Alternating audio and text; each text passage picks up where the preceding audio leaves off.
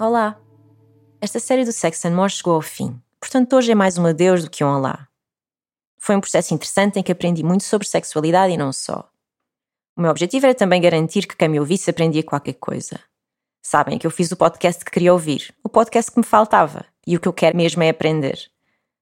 Como também tenho alguma tendência para o aborrecimento, quis experimentar vários formatos. Quis fazer entrevistas, quis fazer teasers, quis até fazer rádio. Quis fazer tudo, basicamente. Quando pensei neste podcast, até pensei em fazer algo mais complexo com storytelling, mas se esta série já tem alguma complexidade, imaginem se fosse ainda recolher testemunhos. Aprendi muito e ganhei muita humildade.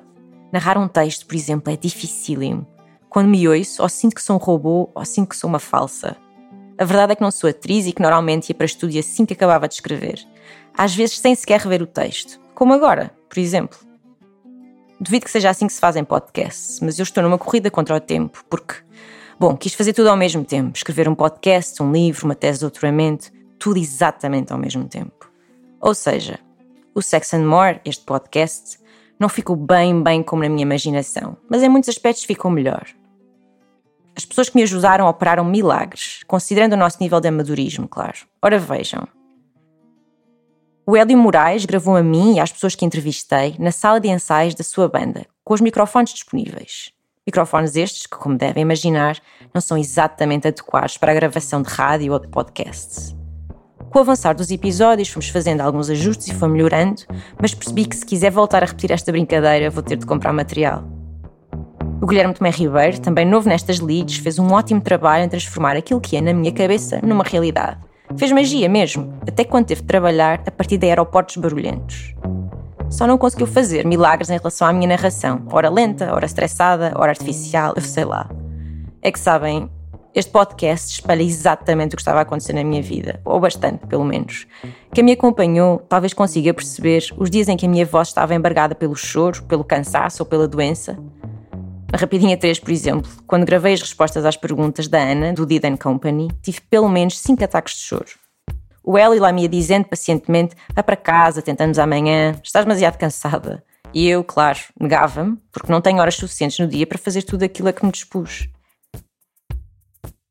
Não são tempos fáceis, mas são irrepetíveis. Estou a gravar este último episódio e nem sequer tenho realmente tempo de fazer este luto.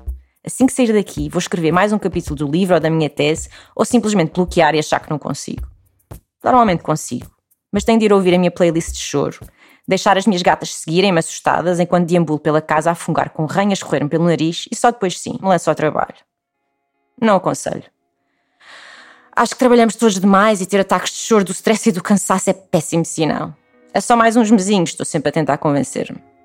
Por isso é que às vezes houve episódios em que parece que consumi estimulantes do sistema nervoso central, tipo cocaína. Falo tão depressa que quem está a tentar seguir o podcast até deve ficar com dores de cabeça. Foi o caso do episódio 3 sobre desejo sexual. Meu Deus, que aceleração! E o que é engraçado é que eu achava que estava a falar devagar. É um bocado neste ritmo que acontecem as coisas na Quickie. Sendo que a Quickie é a Mariana de Bem Ribeiro, que criou este projeto e o leva às costas sem desistir. E deixem-me dizer-vos que não tem sido fácil. A Mariana é extremamente resiliente e tem uma vontade de aprender enorme. Tenho a sensação que depois das nossas primeiras reuniões ela sentia que tinha sido abarroada por novas formas de ver o mundo. Mas pude sempre contar com ela para tornar a Quickie mais inclusiva e segura. Ainda temos muito que fazer nesse departamento, mas estamos no bom caminho, acho eu. Sem a Mariana, nem a Quickie, nem este podcast existiam e estou-lhe muito grata. Agora é tempo de refletir sobre esta série e decidir sobre o futuro. Se quiserem, podem também pensar connosco escrevam para o Pronto a Despir. Eu normalmente respondo e adoro pensar em conjunto. E com esta rapidinha chegamos ao fim do Sex and More. O meu nome é Leonor Oliveira, sou autora do Pronto a Despir, que podem encontrar no Instagram. Este podcast é uma parceria entre o Pronto a Despir e a Quickie, que é uma aplicação de dating e gaming com foco na sexualidade que dá pontos para gastar em artigos que contribuem para o bem-estar sexual no site quickie.com. Adeus!